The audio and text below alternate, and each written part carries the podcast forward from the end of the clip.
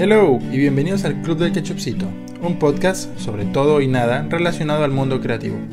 Somos sus anfitriones Marco y Glo. Y nos encanta hablar de muchos temas. Pueden esperar una que otra grosería, quotes de películas y canciones y todo lo que tenga que ver con las carreras que nuestros papás no querían que estudiemos. Empecemos. Hola, están escuchando el episodio 39 del Club del Ketchupcito. Hola, hola, ¿qué tal? ¿Cómo están? ¿Cómo me les va? Buenos días, buenas tardes y muy buenas noches. ¿Quién les habla? Su amigo Marco. Me encuentro como siempre en cada episodio en compañía de nuestra querida amiga Glo. ¿Cómo estás, Glo? Eh, bien, con mucho trabajo encima, pero siempre se encuentra tiempo para grabar. Has tenido tiempo incluso de hacer otras actividades, ¿no? Cuéntanos en qué, en qué estuviste. Ah, fui ayer a un, a un concierto, más era como un recital que un concierto, porque obviamente no se puede llenar un, un teatro eh, de un cuarteto de, de, cuerdas de aquí de Valencia que tocaban música de, de bandas sonoras de Disney y qué mejor para mí.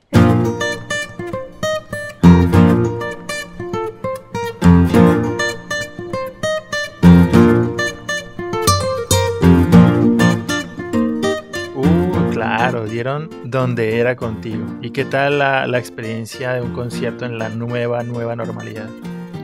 Eh, bien, o sea, como era un, teatro con asientos, entonces había suficiente separación entre grupos de personas. Y, y bien, o sea, me pareció bien organizado, solo que las chicas dijeron cosas sobre Disney que estaban equivocadas y yo salí y dije, tengo que buscarles en Facebook o algo y mandarles un mensaje diciendo, por favor, corrijan esto. eres, eres ese asistente que corrige las cosas. Pero no, yo eh, conociéndote, por supuesto sé que hay que ser muy cuidadoso en terminología de Disney cuando tienes una experta enfrente. ¿Qué, qué, qué despiste dijeron o qué, qué viste? por ejemplo, decían como vamos a empezar eh, un set de canciones de Pixar. Y, y, entre esos estaba Let It Go de Frozen. Y yo como, no, Frozen no es Pixar. Uy, pero mira, fíjate que yo no hubiera notado eso, ¿sabes? Yo creo que la mayoría de gente pensamos como que si es ya animado 3D, eh, Pixar. por default. Claro, claro, claro. Y otra cosa que mm, eh, tuvieron como su, su set tipo de princesas y entonces estaban diciendo como de dónde es cada una y decían, ah, y, nos fuimos hasta Japón con Mulan. Y no, no, Mulan es de China, no es de Japón. Uf, qué mal, qué mal, pero bueno. y bueno, esas cositas. Tú, Marco, ¿qué tal? ¿Alguna cosa interesante en la semana? Sí, una cosa muy interesante. que vamos tres capítulos hablando de lo mismo. Ya pasó, ya sucedió. Eh, tuve un webinar con la gente de Wacom y Creana y estuvo muy chévere. Eh, quienes no lo hayan visto y les interese verlo, eh, lo pueden repetir. Está en, en, las redes de Facebook de Wacom Latinoamérica. Creo que en todas las, en los fanpage de Wacom Latinoamérica está y en el de Creana también. Entonces, eh, si quieren chismosear un poco, pues los invito a ver que ahí estuvimos hablando de cositas de Photoshop muy chéveres. Y fíjate que asistió gente de todas partes y fue muy buen recordatorio de que la, comunidad eh, creativa en Latinoamérica sí que está muy presente. Y qué bueno que, eh, que sigamos con este espacio en el Club de Ketchupcito porque me recordó que hay mucha, mucha, muchos temas, muchas personas y mucha gente a la cual podemos llegar también. Sí, recomendadísima la charla de, de Marco. Em, estuvo, no vi completa, tengo que admitirlo, pero me voy a igualar, te prometo. Pero estuvo súper bien, muy didáctica, muy amena y pues con su toque de superhéroes que tiene que haber. Sí, por su apoyo, sí. De hecho, estrené en mi cumpleaños, mi amiga Naftali, que para ella un abrazo y un saludo, eh, me regaló un, un, Batman con una batiseñal y esa batiseñal estuvo ahí de fondo en toda la, en toda la charla. Mira, al peluche. y bueno, pasando un poco hacia noticias de cultura popular, que, ah, que ya se estrena la segunda temporada de la serie de Luis Miguel y la segunda parte de la serie de Selena. Así que música latina on top. Hasta que no olvides voy a intentarlo. Oye, sí, acabamos de, tener ahí un...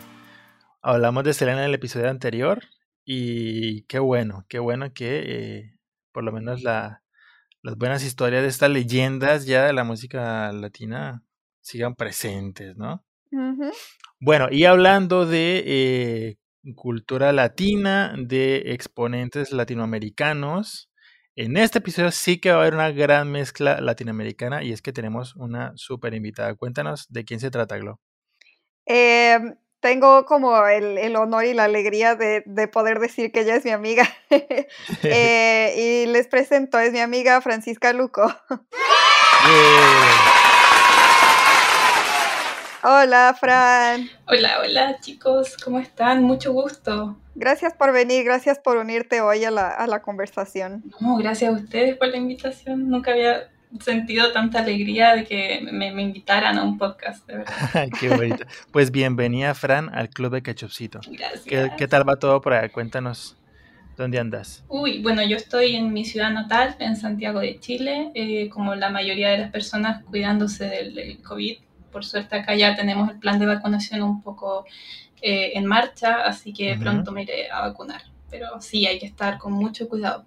Por supuesto, claro que sí. Todavía, a pesar de los avances, todavía hay que seguir con cuidadito, ¿no? Sí, sí, sí. He visto, he visto tanta gente en fiestas clandestinas. Chicos, escuchen esto, no lo hagan, por favor, cuídense. Yo tuve un tío a punto de morir en coma, así que por ah. favor, esto es real. Joder, qué mal. Sí, sí, sí. Lo siento Ay, qué horrible. Sí, por suerte pudo salir, pero no, lo pasamos feos como, como familia. No, es que una amiga mía recién, ella está en, en Portugal y me contó que, mm, que una, o sea, la, la chica con la que vive, la compañera del departamento, eh, está, dio positivo con COVID porque ha estado semana tras semana yendo a fiestas clandestinas y no les había dicho nada. Y ahora que está contagiada les dice y es como, les toca hacer cuarentena los cuatro encerrados ahí con ella porque fue así de irresponsable. Oye, pero es que la gente, ah, qué mal, esperan a que les pase lo peor para ahí sí tomar medidas y qué mal. Por favor, no hagan eso.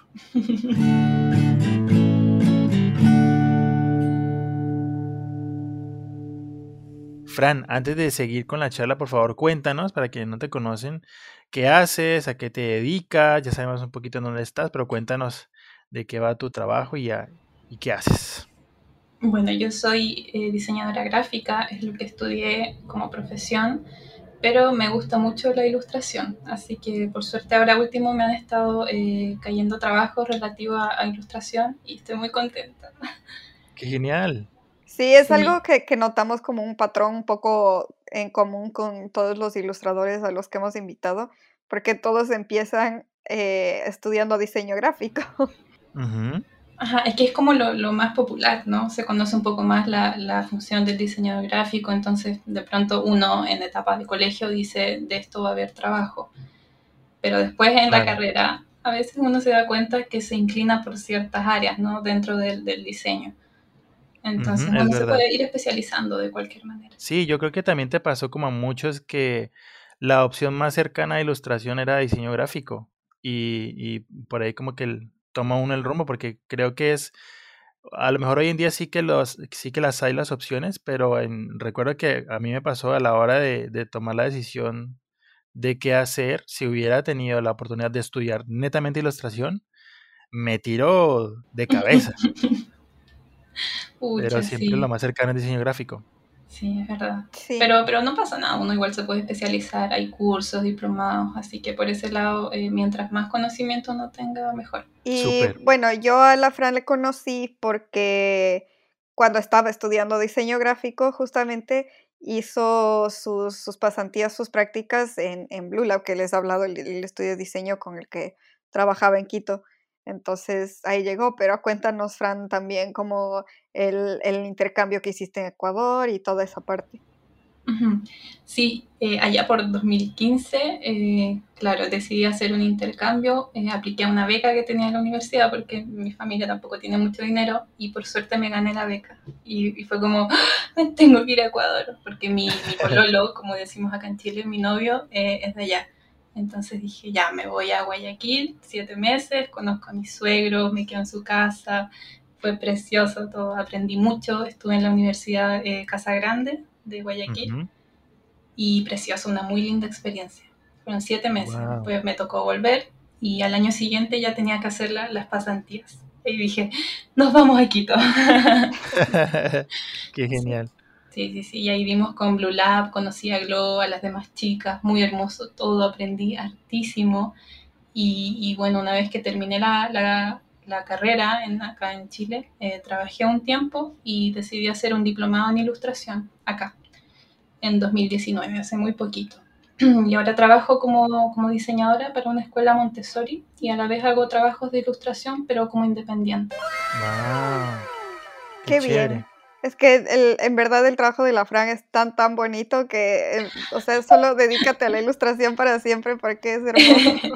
Sí, eh, ya tuve la oportunidad de ver el trabajo de Fran y se lo decía antes, tras bambalinas, está muy bonito y está chévere. Quiero que nos cuentes, Fran, del estilo de ilustración que tienes, que me parece particular que hablemos de ello. Wow, en cuanto al estilo, eh, es que yo creo que tiene muchas influencias de muchos lados yo creo que nos pasa un poco a los artistas que uno se va nutriendo de, muchas partes. Y yo desde que era niña me ha gustado mucho el tema visual. Cuando era muy, muy, muy chiquitita, mi papá se dio cuenta que pasaba todo el día dibujando, pintando, entonces decidió eh, como seguir fomentando eh, esa parte me compraba cuadernos, lápices, eh, qué sé yo, libros de referencia, todo. Entonces creo que era, era como mi destino. Tenía que hacerlo. Y en el colegio siempre era eh, la compañera buena para dibujar o me mandaban a, concursos, cosas así. Entonces siento que, que sí o sí me iba a ir por, por, por ahí y siempre tenía la costumbre de, guardar cosas que me gustaban visualmente, como recortar revistas, eh, guardar imágenes del diario, del periódico, pegaba en, las paredes de mi pieza. Entonces cuando eh, el internet fue ganando terreno, me siento vieja diciendo esto, ya iba guardando eh, imágenes de Google separando en carpetas, estas carpetas de, qué sé yo, figura humana, estas de paisajes y así. Sí. Pero ahora con las redes sociales se ha hecho más fácil estar en contacto con, con artistas. Si veo una ilustración que me gusta, enseguida me meto al perfil, lo sigo, entonces creo que es súper bueno tener ese, ese acercamiento. O si veo un artículo en internet con una ilustración que me gusta, suelo buscar el crédito de quién la hizo, quién es el, el ah. ilustrador. Voy a Instagram, lo sigo entonces, eso es muy bueno. Yo hago lo mismo también cuando veo un proyecto muy, muy chévere, me averiguo quién está detrás y me voy buscando su, su Instagram. Y fíjate que a mí también me pasó esto de que guardaba imágenes cuando estaba muy peque. También. Ya lo he contado en otros episodios, en, en, en la sección de cómics del periódico de mi papá. Eh, había muchos personajes chéveres, estaba Mafalda, estaba el fantasma, eh, Olafo, eh, Charlie Brown también, y recortaba los personajes. Y mi Photoshop manual era cortar las cabezas de todos y las intercambiar de cuerpos. Me encanta, me encanta. Yo lo que decía es que como yo me dedico más al diseño y así, creo que esto tenemos en común, eh, que me guardaba, tengo, tengo en Quito mi bolsa de bolsas y es una bolsa grande que tiene todas las bolsas de las tiendas bonitas que me daba la bolsa y yo como, ¡ay, qué cosa tan linda! Y me guardaba así. Entonces desde ahí yo sabía, ahora entiendo que por eso creo que me gusta tanto el branding. Eso también es muy latino, la bolsa de las bolsas. Pero no es la bolsa de las bolsas para, para, no sé, para la basura, ya es la bolsa de las bolsas bonitas. que sirven de regalo. ¿Te imaginas que la, bolsa de las bolsas de la basura se acabe y que tu mamá se le ocurre usar la bolsa de, las bolsas de tu cuarto? No. y nadie me puede tocar la bolsa de bolsa, porque ahí tengo mis referencias y mis cosas bonitas y saco de vez en cuando como, ay, cierto que compré una camiseta en esta tienda y me dio imagínate, esta bolsa Imagínate una mañana el señor del el que recoge la basura encontrándose una bolsa Disney en medio del resto de bolsas negras. y ya se pueden imaginar cuántas eh, bolsas de la tienda Disney hay ahí. Por supuesto. Ay, es que eres fanática de Disney, confirmo, sí, es verdad. Sí. La Fran sabe. Yo lo sé, sí. Oye, ahorita que hablaste, Fran, de, de influencias, como por qué ramas o, o, qué gente ha estado influenciando tu trabajo. O sea, ¿te ha sido por las series que has visto cuando peque? O solamente con otros ilustradores como nos cuentas? Yo creo que sí, otros ilustradores. Eh, tengo como tres máximos ilustradores que sigo mucho. Eh, una de ellas es chilena, se llama Paloma Valdivia. No sé si la conocen, oh. su trabajo es precioso, búsquenla, mucha textura, eh, colores vibrantes y muy enfocado a lo infantil. Creo que por ahí va mi trabajo también. hay otro artista español, no sé si lo conocen, se llama David Sierra. Y me fascina, por favor, es, eh, de verdad de otro mundo. Sus personajes son, son mágicos y tienen tantos detalles en las ilustraciones que uno eh, se pierde viendo eh, cada cosita, cada detallito. Y por último, hay una alemana que se llama Julia Christians, que también sus ilustraciones son súper amigables y tiene un uso del lettering que se integra perfecto con la imagen y eso le agrega valor. A mí personalmente me cuesta mucho hacer lettering. Gloria es sequísima. Pero sí. a mí me cuesta. Entonces, de verdad no, que. No, eres muy buena. Es que la Frey hizo unos vasitos. Cuando estábamos en Blue Lab, hizo unos vasitos para una cafetería con un lettering. Que ella decía, no, es que medio veo referencias en Pinterest y no sé qué, y ahí sale. Y era precioso, así que no digas que eres mala para el lettering. Es muy buena. Me cuesta mucho. De repente soy como muy insegura, puede ser. Sí, es, y eso también es muy común en los ilustradores, ¿no? Como que ser bien modesto con, con, lo que uno hace y como que no creérsela tanto, ¿no? Pero sí, o sea, si, si, si vamos a ver eh, tu trabajo, que por supuesto al final del episodio recomendaremos tus redes, em, está, está muy bonito y sí que se va notando un estilo y me parece interesante que tú ya has mencionado que te vas un poco, estás un poco inclinada como por lo del rollo de ilustración infantil. Em, o sea, ¿sentiste que, que, por ahí iba tu, tu vena artística? ¿O cómo hiciste esa transición después de estudiar diseño y estas cosillas? ¿Cómo encontraste tu camino?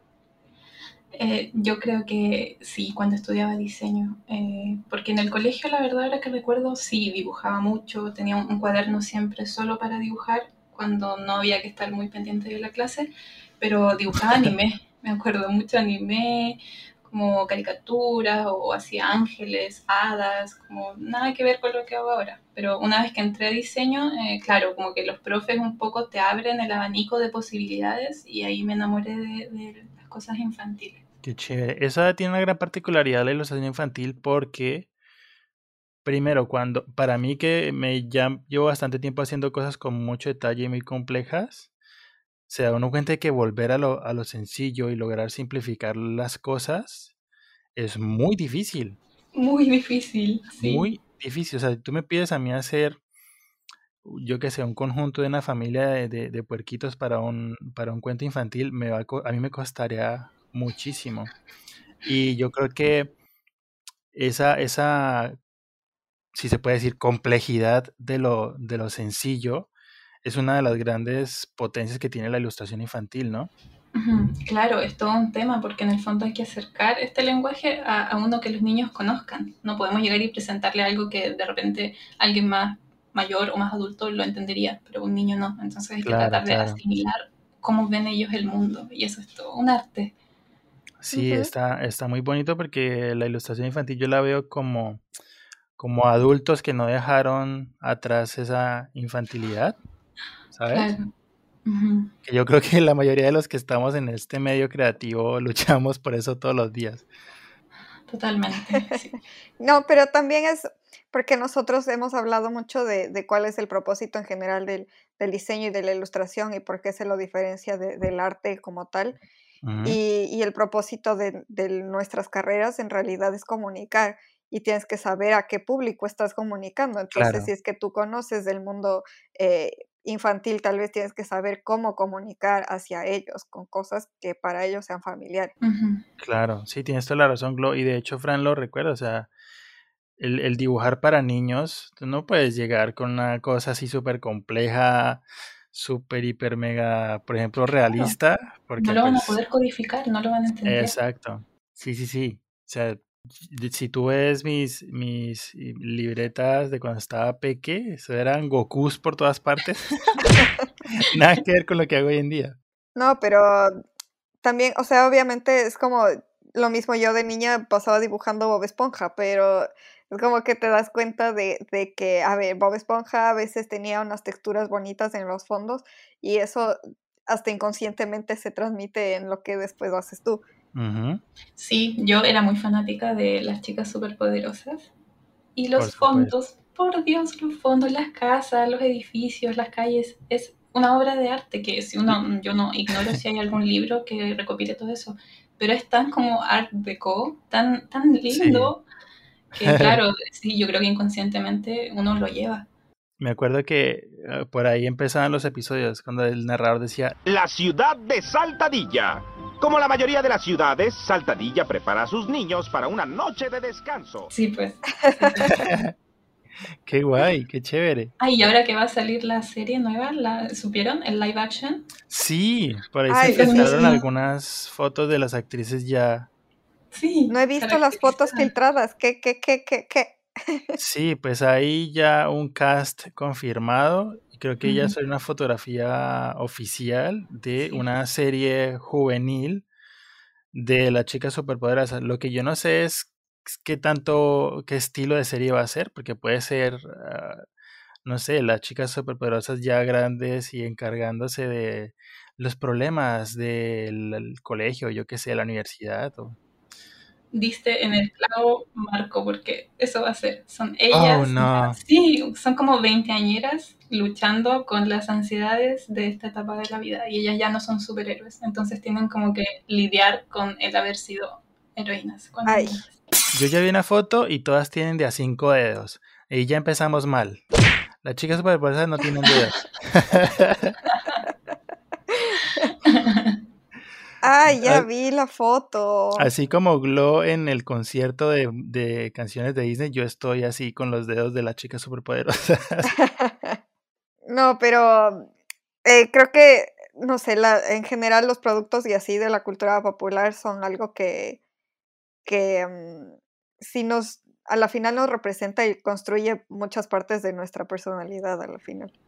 Claro. Sí, que al final todos somos mezclas de, de muchas cosas.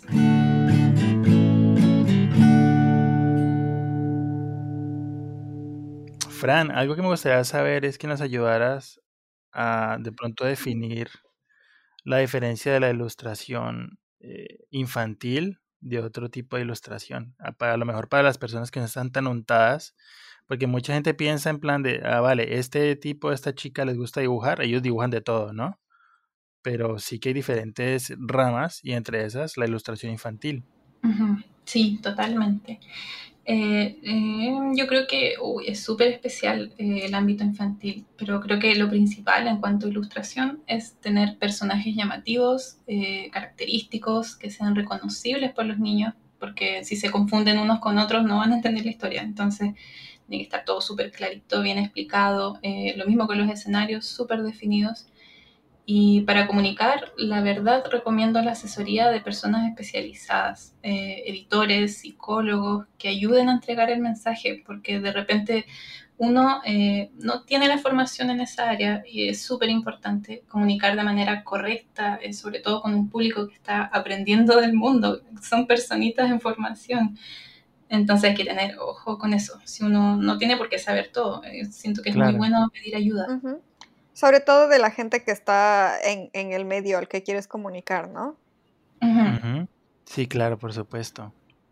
Está muy chévere que, que, que hagas estos apuntes porque está bueno como encontrar el factor diferenciador en la, en la ilustración infantil y de pronto para quienes nos escuchen y estén como todavía decidiendo qué ritmo tomar o por dónde irse, que, que, sepan que, que, hay ciertas particularidades a la hora de comunicar con la ilustración infantil. Y chicos, de verdad no tienen por qué saber todo, si eh, uno no sabe algo, pedir ayuda, eso está súper bien, al final te vas formando, te vas enriqueciendo de otras áreas y ver muchos referentes. Uf, sí, sobre todo, eso sí, es un, un, yo creo que una parte de los, los credos de la ilustración es estar muy pendiente de referentes y consumir imágenes y autores y técnicas todo el tiempo. Sí, es, eh, bueno, ya lo he dicho eh, y lo he mencionado en, otros episodios, pero mm, mi profesor de, de dibujo 2 y dibujo 3 específicamente en la universidad, al que le quiero mucho, él siempre nos decía que para uno poder hacer arte tiene que ver mucho arte. Y siempre, o sea, todas las, sesiones de clases nos llevaba libros diferentes de muchísimos referentes eh, artísticos, incluso los de los de las películas como The Art of no sé qué.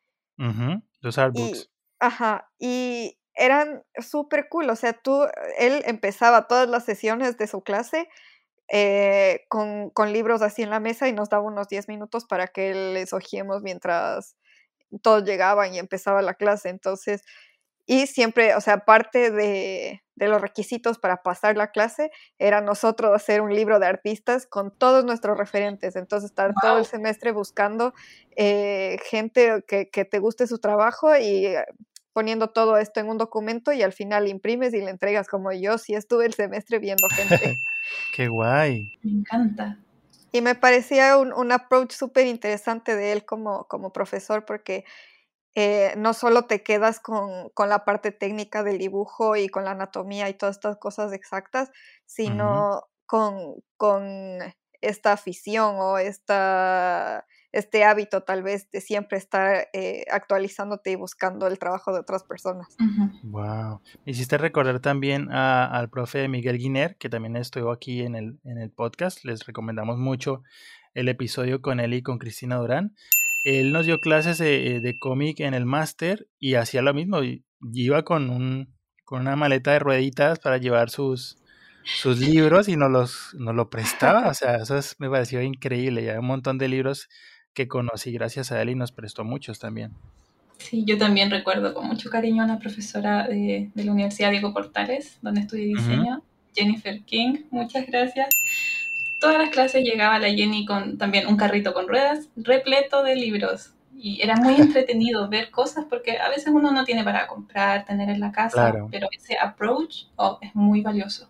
Sí, sí, sí, se agradece bastante. Y es que los libros Buah, qué cosa tan mágica perderse en libros. A mí me pasaba que pasaba por, por cuando mi sobrina Sofía estaba muy pequeñita, yo pasaba por librerías cuando iba a otros lugares y buscaba libros para llevarle alguno de regalo. Y yo, mira, me, me demoraba toda la tarde viendo libros y compraba solo uno, pero no podía yo, ay, ese está buenísimo, y volví y miraba otro y así. Así como, como cual señora que, que está en búsqueda del vestido perfecto y se prueba un montón y, no lleva ninguno, así yo soy con los libros también.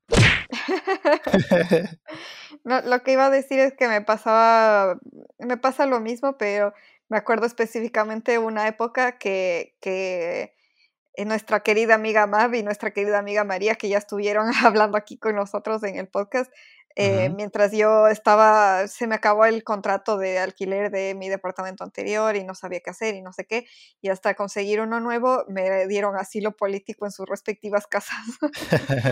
y, pero ellas viven lejos, entonces eh, tenía que esperar hasta que sea la hora para que llegue el tren para poder ir y no sé qué. Y, y mientras estaba haciendo ese tiempo, siempre me iba a una librería y pasaba leyendo así, de gratis todos los libros que estaban en la librería hasta que sea como mi hora de salir. Ay, qué guay. Y entonces tuve como un mes de todos los días estar yendo a la librería a ver qué cosas nuevas puedo leer. sí, sí, eso hay que hacer. Qué bueno, Glo.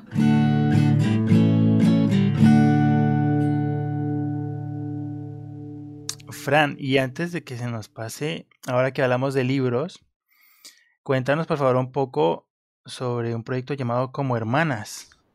Mm, sí, sí, sí. Que nos interesa mucho que nos hables de, cómo nació la idea de, escribir un cuento infantil.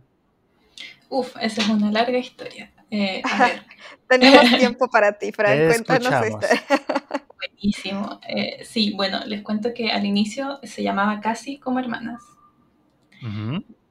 Pero eh, fue, bueno, fue un cuento que desarrollé para un concurso que se hizo en Chile en 2016, donde había que escoger una temática principal entre tres temas que, que se proponían. Y en base a eso hacer un cuento ilustrado, que era para primera infancia. Eh, entonces yo escogí la categoría Descubriendo el Mundo y se me ocurrió hacer algo sobre inmigración, porque igual era un tema que estaba súper vigente en Chile en ese momento. Eh, me acuerdo que faltaba como una semana para enviar las propuestas y le dije a mi hermana chica, que a ver, en ese entonces tenía como, como 12 años más o menos, le dije, ya Cata, ayúdame a hacer un cuento con rimas, ahora. Nos sentamos en el suelo a escribir al lado de la estufa, porque en ese tiempo me acuerdo que hacía frío, entonces estábamos ahí calentitas y, y bueno, en ese momento yo estaba en la universidad todavía, entonces tenía poquito tiempo para hacerlo. Y bueno, lo escribimos rápido y me puse a hacer los bocetos, ver los personajes que fueran eh, atractivos, que el correr de las páginas fuera coherente, eh, muy intuitivo igual. Pero, pero fue divertido y al final hice las ilustraciones en el compu y lo envié. Por último, si no ganaba, me quedaba de portafolio. Claro. Oye, Fran, y una pregunta, ¿hasta qué punto tenía que, estar el, el, libro? ¿Ya tenía que estar terminado casi que para imprenta?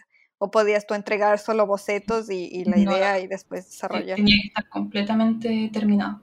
Ah, Sí, y yo en tercero de la U, así como, ¿cómo hago esto? Y, nada, lo hice, como les digo, intuitivamente, lo mandé. Tenían que ser, creo que 24 páginas, ni más ni menos, con título, portada, contraportada, todo. Wow. y lo mandé. Y con el pasar de las semanas, un día me llaman en la noche, contesto, me dicen que era una de las ganadoras. Y yo no lo podía ¡Guau! ¡Qué genial! Sí, sí, estaba tan emocionada. Y así, me estáis deseando. No, no, no, si es verdad, son nueve ganadores a nivel nacional. Felicidades. Yo le conté a mi mamá, se puso a llorar. Fue hermoso. qué Sí, porque era un premio igual grande y nunca había ganado como algo tan importante. Y además que lo iban a imprimir y repartir en jardines infantiles y hospitales. Entonces fue como... Y yo ahí dije, no, yo tengo que hacer esto por el resto de mi vida, me encanta. qué bonito.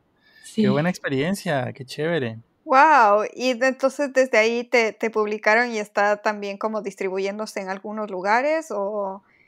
Sí, lo que pasa, esto fue en 2016. Eh, hubo un pequeño tiraje que llegó, claro, a jardines y hospitales, pero hasta ahí nomás. Igual fue, fue bueno porque nosotros como autores manteníamos todos los derechos de reproducción o para publicarlo por fuera. ¡Ay, qué bien! Sí, porque no en todos los concursos eh, pasa eso. Por suerte acá sí. Y en 2019 fue una presentación de un diplomado que me interesaba mucho, que era sobre ilustración acá en Santiago quería ver cómo era, eh, cómo era la matrícula, todo. Y había gente que había estudiado ahí que fue a exponer su experiencia. Y ahí conocí a Francisca Bravo, que fue alumna y, y bueno, cuando ella terminó me acerqué, le conté de casi como hermanas, porque eh, me acuerdo que ella había mencionado en su exposición que estaba montando una editorial propia. Entonces oh. dije, podemos trabajar juntas. Y nada, nos dimos los datos de contacto, nos reunimos y así despegó. Hicimos pruebas, eh, agregué páginas, cambiamos el título, eh, porque como les decía, era casi como hermanas. Terminó siendo como hermanas, porque eh, hablamos con una editora y claro, nos dijo que ese casi hacía mucha diferencia, porque si es casi, jamás van a ser hermanas. Ah, claro, claro.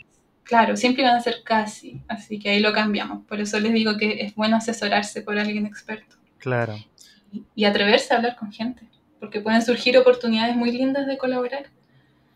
Oh, a mí me suena hasta poético un poquito porque no sé si habrá sido de intención, pero fíjate que mientras el proyecto nacía, se llamó Casi, y una vez que lo lograste y fue una realidad, ahí ya eran hermanas.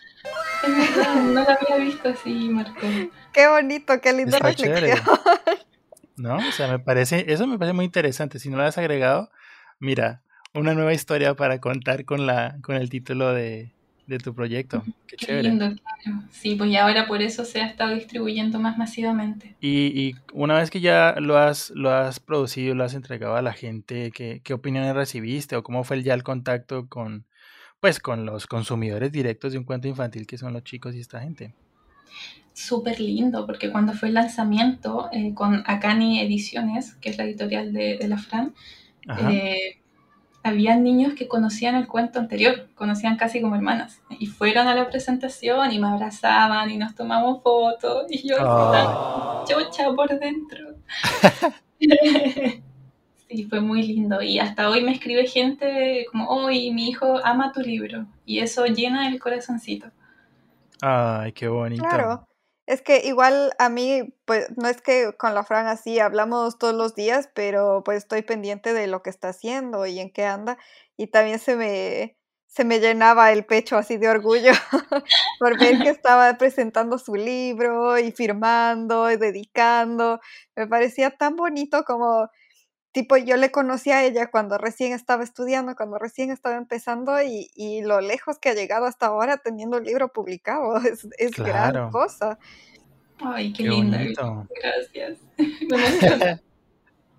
Estamos aquí ya emocionados nada más eh, escuchando la historia del libro. Este, este episodio es como se llaman los halagos, los halagos hacia Fran. Voy a llorar. No, no, pero es que a veces, como hemos igual hablado en otros episodios, pues muchos creativos pecamos de este síndrome del impostor y de pensar que, que no somos tan buenos como en, realidad lo somos. Entonces, esta validez que tienes de colegas y de gente que estás cerca y que se dedica a lo mismo también es importante tener. Entonces, que alguien pueda ver tu trabajo y, y que te diga, estás muy bien, es importante. Claro. ¿A ti cómo te ha ido con eso, Fran? ¿Con el síndrome del impostor? ¿También lo has vivido o, cómo lo llevas? Por Dios, si supieran, sí, sí, es horrible. Porque claro, de repente uno escucha tantos buenos comentarios por fuera, pero la cabeza traiciona. y, bueno, yo particularmente soy súper insegura, entonces creo que, que, sí, hay que creerse un poco el descuento. Eh, por ejemplo, les, cuento, yo eh, para mi tesis de diseño gráfico hice un proyecto que era un libro para fortalecer la autoestima en adolescentes mujeres y era ilustrado. Entonces yo lo estuve presentando, editoriales y lo querían publicar y el año pasado salió una editorial eh, interesada y lo quieren sacar. Pero yo lo vi, de nuevo, vi la maqueta y la encontré tan fea. Y le oh, dije, por favor, denme tiempo, voy a rehacer todo. Y me dijeron, ya, no hay problema, sí, sí, sí, porque igual la pandemia ha complicado todo, así que dale. Y ahí estuve todo el verano rehaciendo todas las ilustraciones, porque igual, eh, más que impostor, uno eh, de repente va cambiando un poco el estilo o, hay cosas que quieres corregir y eso está bien, porque te indica que estás creciendo como artista. Sí, claro, claro. O sea, si yo veo mis trabajos siquiera del año pasado, ya me doy cuenta de, que también he, noto la evolución en mí, pero e, entiendo ese sentimiento de quiero cambiar todo, pero al mismo tiempo no te, no te dio esto de, ay, mejor lo mando como ya está ahí. Ya. Ay, yo estaba con ataque, diciendo esto no se puede ir así. quería que se publicara bien, como, hago las cosas ahora. Así que ahí se todo de nuevo y ya lo envié por suerte. Ay, qué bien. Yo creo que el, uno de los grandes retos es aprender a decir como, vale, ya está, hasta aquí está y así entrego y, está listo. Porque, por supuesto, cuando nosotros que trabajamos con, con piezas artísticas que si bien están hechas y diseñadas para un propósito, siguen siendo, siguen siendo arte, creo yo. Y todo en, lo que producimos siempre puede mejorar, siempre puede cambiar. Nosotros cambiamos también. Entonces, a lo mejor lo que hiciste el día de ayer, ya hoy tú piensas otras cosas o eres fan de otras cosas y ya le encuentras como un desperfectillo. Entonces, es, pasa, pasa muy constantemente eso y yo creo que la gran dificultad es tener la decisión de decir, vale, ya, ahí, hasta ahí muere, como dicen en México, ¿no? Como que hasta ahí queda. Bueno, hay, leí un, consejo también que decía como terminado está, es mejor que perfecto. Sí. Cuando tienes como cosas que entregar y así, a veces uno es, más perfeccionista de lo que la gente o el público ve a la final. sí, sí, sí, total. Sí, el, este chico, eh, bueno, chico no, este señor Jake Parker, el creador de, de Linktober, él tiene un video donde habla de eso, del finish it, not perfect. Y es justo lo que tú, lo que tú hablas, de entender que las cosas ya tienen un propósito y ya, por favor, despégate de eso. sí, es verdad. Es verdad. Aparte uno igual se satura de tanto tiempo estar en lo mismo.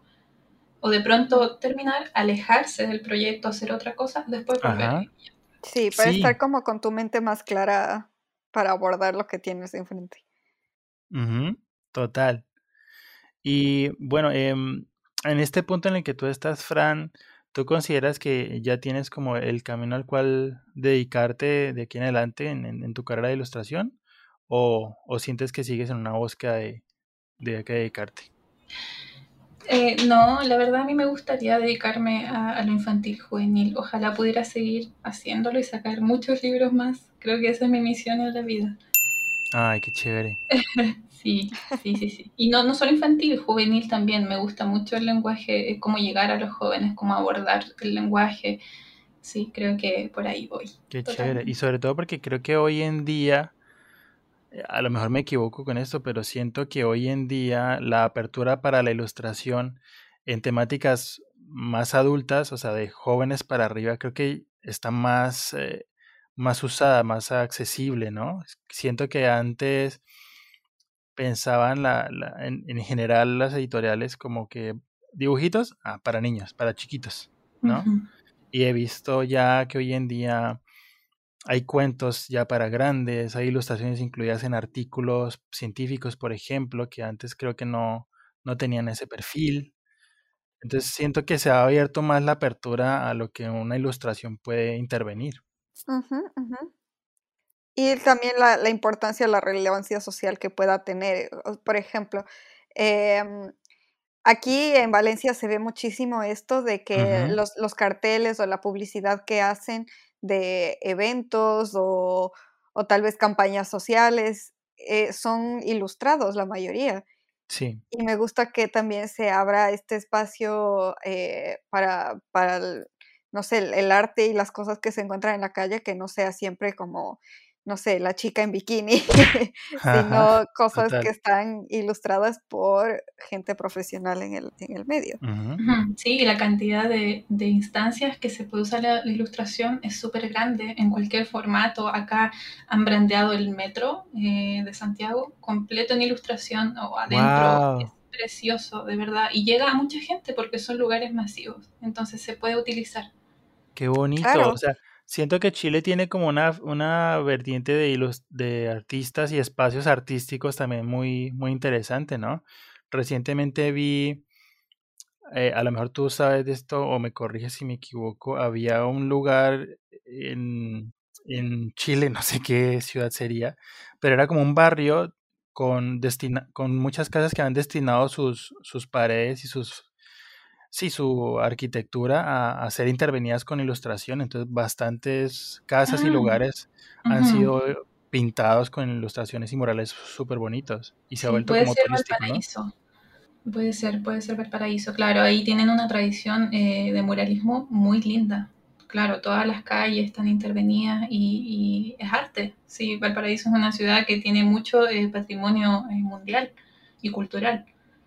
Así que claro, es un medio muy, muy lindo. Y también, eh, como estabas hablando del metro, es igual una oportunidad para educar no solo a los niños, ¿no? sino a los adultos. Y con esto pongo de ejemplo eh, el metro de Quito que están construyendo, que tiene o lo que he visto en videos que tiene ilustraciones de, porque la gente en realidad no está muy familiarizada con cómo es un sistema de metro. Entonces, de forma ilustrada son las que están diciendo, eh, no sé, cede el asiento a la persona mayor o... Eh, no sé, camina siempre por este lado, espera a que las señales se apaguen para, eh, no sé, eh, no, está atento a las señales eh, auditivas mientras se cierran las puertas, o, no te pases de esta línea, cosas así sobre la seguridad de la gente, que si solo te pone un cartel escrito, tal vez nadie pone atención. Sí, yo siento que para mí el mundo ideal sería como en Japón, porque hay tantas cosas que yo veo de señalética, por ejemplo, tan bonitas en, en Japón o sea, así sea el, el atípico cartel, cartelito en plan de eh, cuida a su mascota, que no haga popó por aquí. Incluso esos cartelitos tienen ilustraciones y personajes kawaii diseñados para esa campaña, ¿sabes? Entonces son, ah, por lo que uno ve por internet, nunca he ido a, Japón o a, o a, Tokio, pero me parece muy bonito cómo en, en estos lugares aprovechan, pero a tope, como dicen aquí en España, eh, la expresividad de la ilustración, o sea, encuentras un personaje de un policía eh, ilustrado en, yo qué sé, en recomendaciones oficiales sobre la ley y cosas así, instrucciones para el metro, como lo contaba Glo, eh, en los mercados, modales o reglas en las calles, todo en su gran mayoría incluye mucho diseño de personaje, ilustración infantil y cosas así.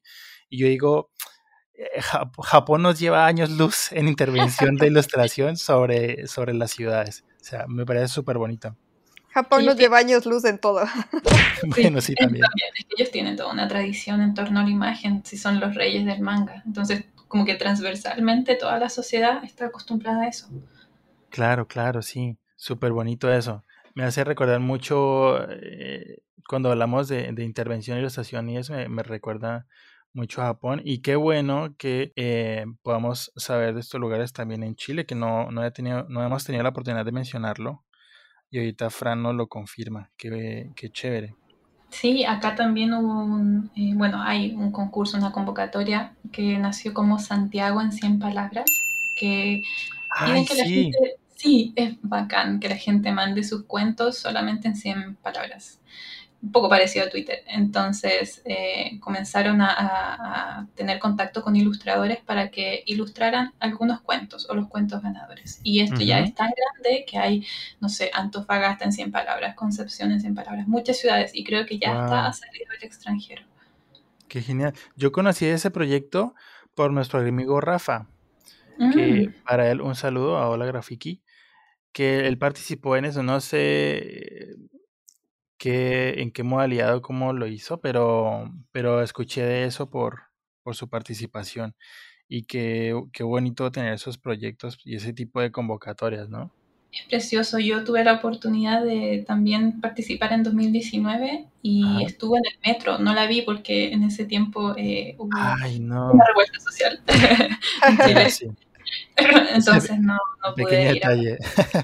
Sí, no pude, pero sé que estuvo ahí y nada, feliz, feliz que más gente lo vio. ¡Wow! ¡Qué bonito! Mira que ya, ya tienes un buen recorrido en lo que tú has creado, ¿no? Sí, por suerte. A veces me, llaman y yo digo, ¿y de dónde? Porque ahí está el mal del impostor. Pero me llaman, me contactan y ya pues sale. Yo de verdad feliz por todas las oportunidades en las que he podido colaborar con más gente. Claro. Y lo chévere también de lo que estabas hablando es que, eh, o bueno, de, de estas dos convocatorias en las que has participado, no sé si otras, pero lo bueno es eh, de lo que dijiste de, de la del cuento, que igual te dejaron los derechos, igual tú podías eh, publicarlo por tu parte y, y, también ganar dinero sobre eso, ¿no? No solo el premio. Y, y, eso igual es importante porque hay muchos concursos que a la final trabajas gratis, entre comillas, y nunca, o, o, si te pagan del concurso, pero tú ya no tienes ningún tipo de derecho sobre lo que ya creaste. Sí, yo creo que los concursos igual son una buena instancia, tal vez cuando uno está más estudiando, porque cuando hay que trabajar, tienes que trabajar y generar dinero. Entonces, eh, creo que igual está bueno, pero fijarse en eso que tú dices, Lo, en el tema de los derechos. A veces hacen convocatorias y especifican que se quedan con todos los artes y los pueden usar. Y tú que ganas, nada. Entonces hay que tener cuidado. Sí, de hecho hicimos un episodio completo hablando de, de los concursos y la, los buenos concursos y los malos concursos, como lo que estás mencionando. Yo recuerdo mucho que eh, del, del, municipio de donde yo soy, que se llama Pitalito, al, al, sur de Colombia, siempre, siempre, cada año hay un concurso para hacer una ilustración para un afiche de las, las ferias del, del, lugar, ¿no? Y mm, casi, casi siempre como que gana el mismo personaje, eh, que, oh sorpresa, es como medio sobrino del cierto alcalde, yo qué sé. Y a mí me han propuesto muchos amigos siempre como que, Marcos, estás muy bueno, participe, no sé qué, usted es de acá. Y fíjate que lo que a mí me frenó fue encontrar que en la, dentro de las bases del concurso exigen que cuando tú envías tu propuesta, tienes que enviar una carta cediendo de una vez los, los derechos. Ni siquiera es cuando ganes. De una vez entrando, estás cediendo derechos. Y yo dije, seguirá ganando el sobrino del alcalde, porque yo no participo en esas madres jamás. No vale la pena.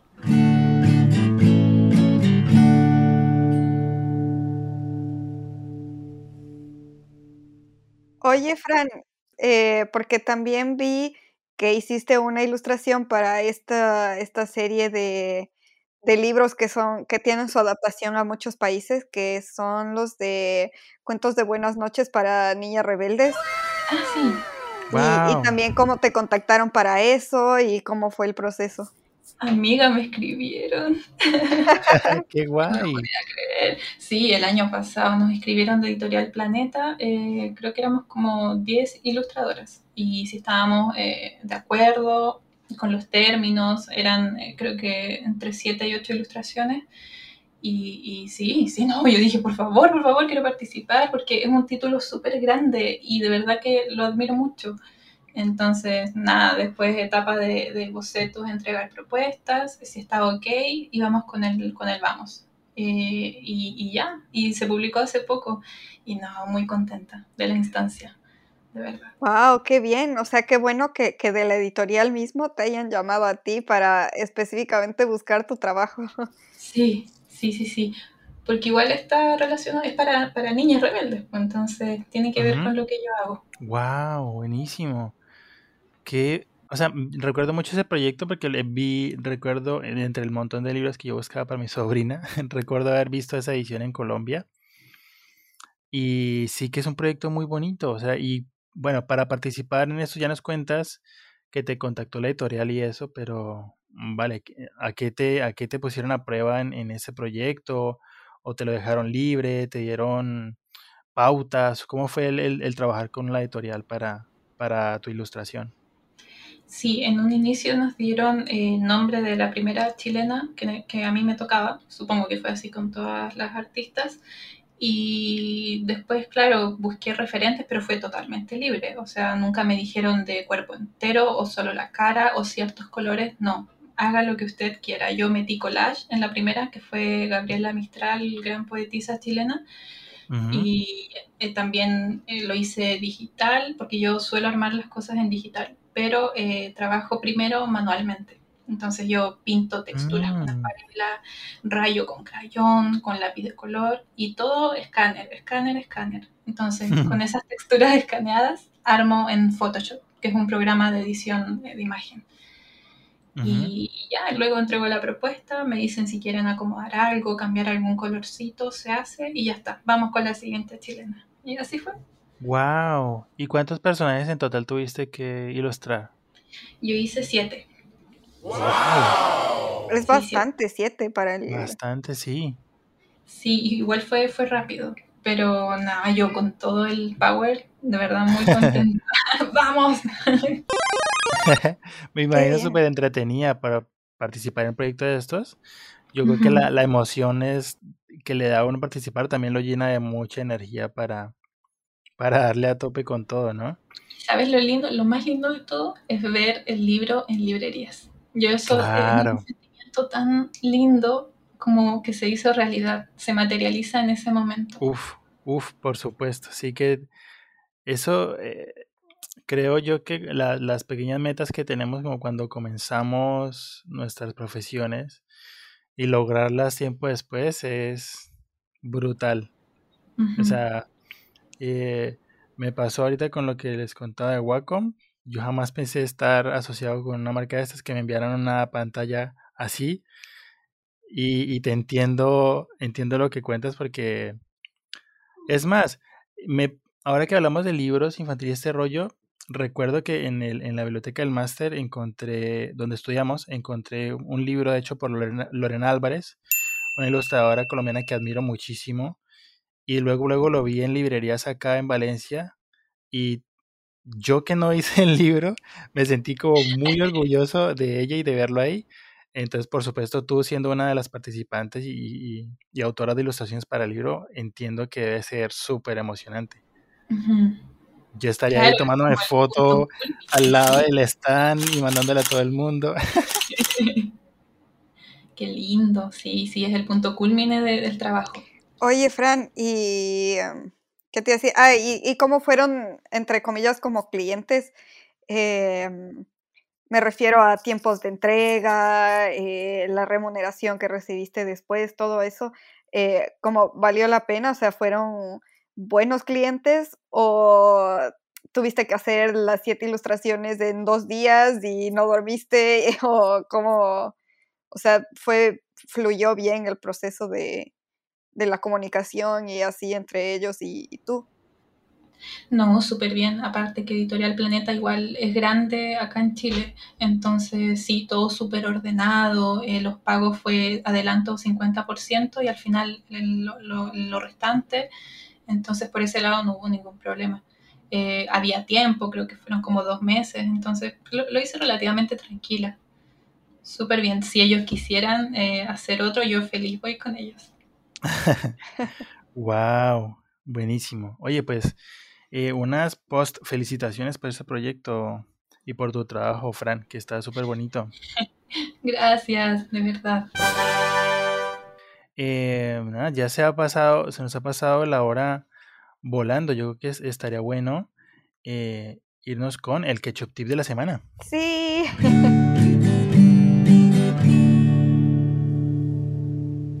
el, ketchup, tip. Fran, hazlo en los honores y cuéntanos cuál va a ser el, el primer ketchup tip. Ya, mi ketchup tip de la semana es sigan sus sueños sigan esa corazonada que les indica lo que los hace felices. Y si sienten que nacieron para algo, sean persistentes, esfuércense en pavimentar, eh, aunque sea de a poquito, el camino para que en un futuro puedan hacer lo que les gusta. Nadie dice que tengan que hacer todo enseguida, si al final eh, es un proceso. Miren referentes, encuentren artistas que les gusten, prueben, vuelvan a probar, insistan, sean rigurosos y verán que al momento estarán haciendo lo que aman. ¡Ay, qué bonito! Súper. Muy buen ketchup tip. Muchas gracias, Fran. Y ahora ustedes, chicos, Cuéntanos, ¿cuál va a ser tu, tu ketchup tip de esta semana?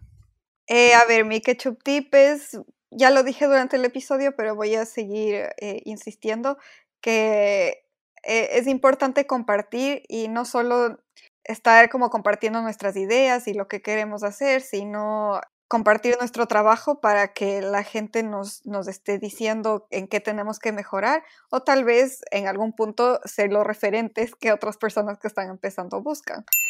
Entonces, eso, o sea, compartir y hablar con la gente y no ser muy celosos con nuestro trabajo y nuestras cosas porque, a ver, les voy a contar una anécdota.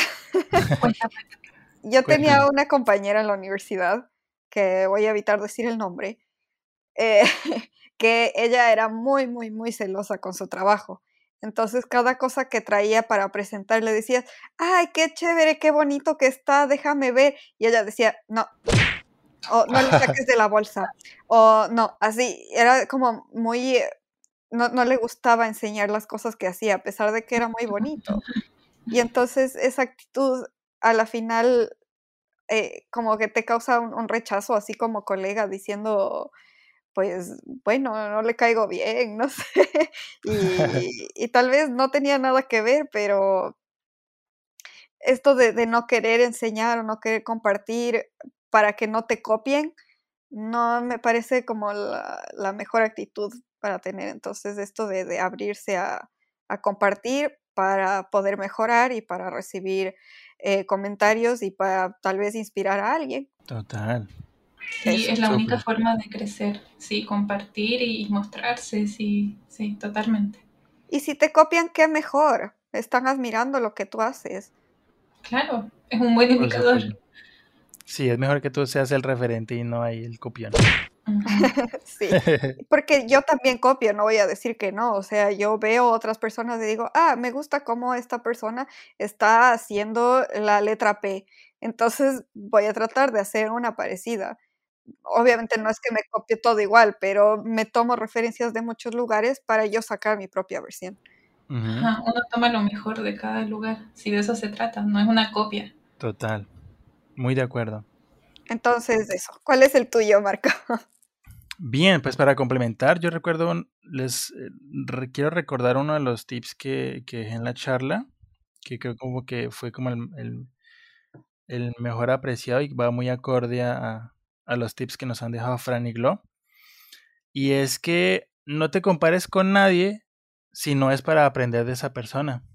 Tenemos muchas veces el, el gran problema de que estamos fijándonos en el, en el trabajo de los demás y qué tanto van, qué tan rápido avanzan, eh, qué tan poquito llevo yo a comparación de ellos, este tipo ha hecho esta cosa y yo no, voy muy atrás, bla, bla, bla, bla, bla. Y ese tipo de comparaciones son muy dañadas para nuestro camino. Y yo creo muy bien que eh, la mejor comparación y la más justa sobre todo es la comparación con nuestro propio camino, con nuestro propio trabajo. Y es muy reconfortante mirar atrás y darse cuenta de cuánto hemos avanzado nosotros, sin importar los demás, a qué, a qué ritmo van, qué tanto han logrado. Lo que hace la diferencia es lo que tú has hecho. Y muchas veces nos olvidamos de, ver atrás, de recordar qué tanto esfuerzo hemos hecho. Y, creo que eso es lo que más nos falta como reconocer. Y cuando observamos a los demás, lo mejor que hay que hacer es aprender de ellos, no mirar el camino de otras personas de manera negativa, sino más bien para inspirarnos, por ejemplo, eh, para entender sus técnicas, qué tanto han hecho ellos para, para avanzar, para que tú puedas sustraer las cosas más importantes de sus logros y las apliques a tu propio camino y así más adelante vas a ser mucho mejor de lo que ha sido hoy en día. Y esto aplica para el trabajo que estés haciendo, para las amistades que estés llevando, para tu relación, para tu familia, para tu vida en general. Y sobre todo nosotros en el camino creativo, donde estamos constantemente creando muchas cosas, es supremamente importante que tengamos en cuenta que el mejor punto de referencia en nuestro propio camino. Así que a todos mucho ánimo con lo que están haciendo. Ojalá sigan muy pendientes de nuestros episodios, que sigan eh, aprendiendo junto con nosotros de, personas interesantes como Fran y a darle átomos. Darle átomos. Bien, pues Fran, muchísimas gracias por acompañarnos en el Club de Ketchupcito. Muchas gracias a ustedes, chicos. Es un honor estar acá y ojalá les sirva eh, todo lo que hablamos. Claro que sí. Siempre saber y conocer la experiencia y la, la trayectoria de, los invitados es súper importante y también quería aprovechar para pues felicitarte por todo lo que has logrado y, vas a lograr en el futuro. Linda, muchas gracias. Yo feliz de estar acá con dos grandes artistas como ustedes. Ay, qué bonita. Eh, Fran, antes de irnos, por favor, recuérdanos cómo te podemos encontrar en las redes y ver tu trabajo. Sí, mi Instagram es Francisca Luco, Luco con una C, no sé por qué la gente piensa que es con dos, es con una. Así que sí, síganme y, nos vemos por ahí. Súper, pues muy atentos al trabajo de, Francisca en Instagram, que ya la hemos visto, está súper bonito, muy recomendado también. Um, Glo, cuéntanos cómo te encontramos a ti en las redes. Antes de eso, también eh, recordarles que si están en Chile, compren el libro de de Como Hermanas y compré el libro de eh, Cuentos de Buenas noches para Niñas Rebeldes para que también vean su trabajo y apoyen. Sí, en agosto sale el próximo libro para fortalecer la autoestima. Así que vamos. Ay, sí, también. Qué bonito, pues vamos a estar muy pendientes ahí de, las siguientes producciones de, de, Fran, por supuesto. Y eh, bueno, a mí en las redes eh, me pueden encontrar en, en Instagram, sí, como glow.design.things y pueden ver mi trabajo de diseño en mi portafolio web que es globallejo.com. Eso. Súper. Tú, Marco, cuéntanos. A mí me pueden encontrar en todas las redes Instagram, Facebook, Behance, ArtStation y demás como arroba marcofer.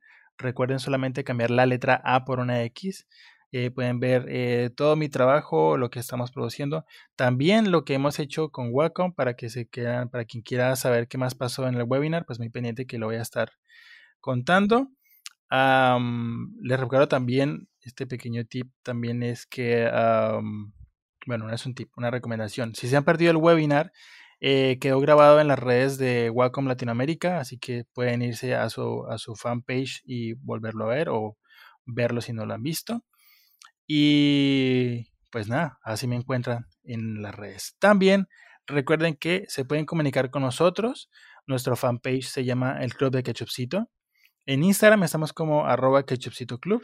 Y pueden escuchar este y todos los demás episodios en las plataformas de streaming como Spotify, Apple Podcasts, Google Podcasts, muchas otras cosas podcast y también, como no, en YouTube.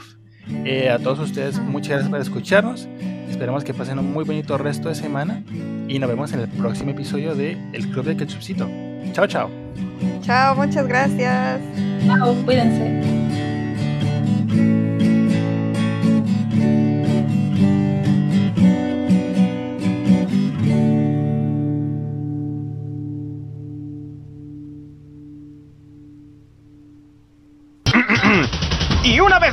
Está bajo control gracias a las chicas superpoderosas.